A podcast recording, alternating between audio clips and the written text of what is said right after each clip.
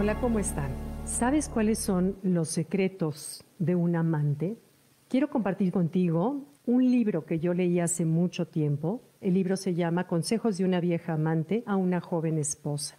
Y en este libro una periodista joven entrevista a una vieja amante que primero fue esposa, después fue madre, para convertirse durante muchos años en amante y ya de vieja, con toda honestidad, y, deseos de ayudar a las casadas, narra sus experiencias y aprendizajes, secretos, lecciones que vivió durante todos sus años en las que fue o vivió una relación ilícita como amante de distintas personas. Entonces, este libro, me acuerdo, me lo recomendó hace muchos años mi querido eh, maestro y amigo Germán Deza, y te estoy hablando de recién casada. Y de verdad que todavía saco del librero el librito y está lleno subrayado de todos los colores por la cantidad de veces que lo he leído en distintas etapas de mi vida. Y creo que siempre hemos calificado, sabemos en la sociedad en la que vivimos, sabemos que la esposa es la buena, la amante es la mala, que por supuesto nadie la desea, pero creo que a las casadas a veces nos tocaría tener la humildad o la sensibilidad de ver qué tenemos que aprender para hacer que una relación dure. Miren, hay un cuentito que me encanta, que es la historia de Sherezada en las mil y una noches. Esta se trata de, un rey que, furioso porque su esposa le había sido infiel, decide desposarse cada noche con una doncella para al día siguiente mandarla matar. Era su manera de desquitarse. Y un día le toca a Sherezada, que era la hija de su visir, y Sherezada, una mujer inteligente, sabedora de su fatal destino, esa noche decide contarle un cuento al rey. Y esa noche el rey le perdona la vida. Al día siguiente vuelve otra vez a acercarse la noche y Sherezada se le ocurre usar nuevamente la magia de la palabra para volver a contarle un cuento, pero ahora lo deja picado. Por segunda ocasión, el rey le perdona la vida. Así pasaron mil y una noches, en la cual no solamente el rey le perdona la vida, sino termina perdidamente enamorado de Sherezada, con la cual se casa y tienen tres hijos.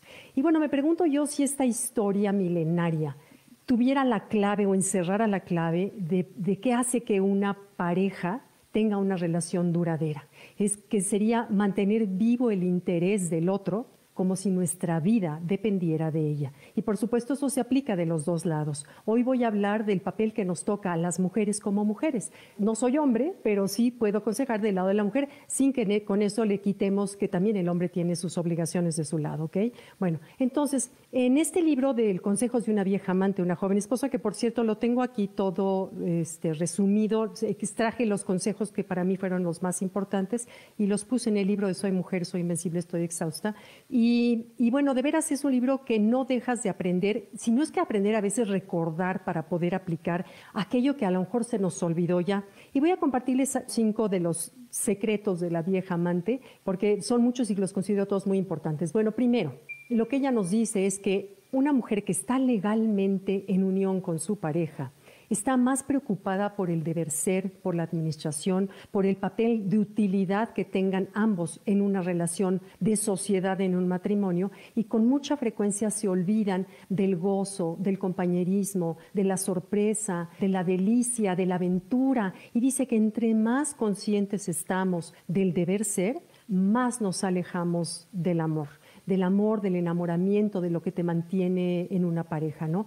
Y también dice que estas mujeres buscan lo práctico y el deber ser el matrimonio, reducen a veces, eh, deshumanizan el amor y lo reducen a técnicas como para aprender a manejar un automóvil. Otro punto, ella dice que está horrorizada de ver los ojos fríos de las jóvenes en especial, que se creen científicamente seguras de que nunca es posible que el amor se rompa, cuando sí se rompe y se rompe por mil cosas, quizás por las que menos imaginamos. Entonces, ella dice que esas mujeres de ojos fríos, cargadas de ansiedad y carentes de sexualidad, hacen, convierten el amor como si fuera una clase de cocina, con manual de instrucciones y con temas a seguir. Esa gente que está muy metida en su trabajo y que se vuelve tan competitiva que se olvida de la relación amorosa dentro de sus casa o cuatro paredes. Otro punto es que dice que las mujeres casadas nos asombraríamos de ver el tiempo que dedica un amante a escuchar. Dice que mil veces le llegaban sus amantes, no con deseo de tener una relación sexual, no con ningún deseo de seducción, simplemente a que los escuchara y a que se sintieran comprendidos. Entonces se asombrarían la cantidad de veces o el tiempo que pasa un amante escuchando. Porque ella dice que un amante vive una relación frágil y muy temporal. Entonces tienen que echar mano a su creatividad para retener al amante, porque les conviene por las razones que quieras. Entonces hacen uso de toda su creatividad. Entonces, escuchan mucho a sus amantes. Dos, dice, se asombrarían de ver el tiempo que pasamos buscando recetas para complacer escogiendo ropas para ser atractivas y seducir, estudiando temas para tener temas de conversación interesantes cuando tenemos una comida, un encuentro, y aprenden de todo, de política, de cultura, de ciencia, para tener temas interesantes en la plática. Y también eh, buscan lugares novedosos siempre a dónde ir. O sea, siempre están en esa creatividad de búsqueda para mantener vivo el interés del otro, como si la vida dependiera de ello.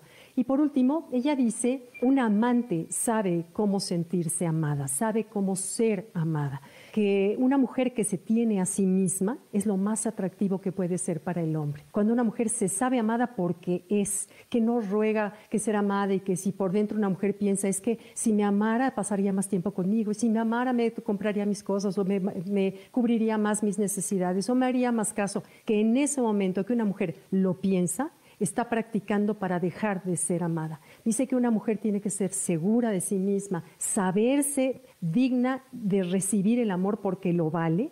Y en ese creer y en ese saber creo que se encuentra la magia para ser atractivo, que nada más atractivo que una persona que se tiene a sí misma. Y por último, bueno, recordar que la gente no nos quiere por lo que somos, por lo que tenemos, por las cualidades que tengamos, nos quiere por cómo la hacemos sentir.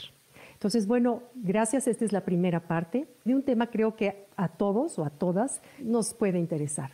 A mí en lo personal me ha servido mucho a lo largo de mis 48 años de estar de veras felizmente casada. Gracias, nos vemos pronto. Bye.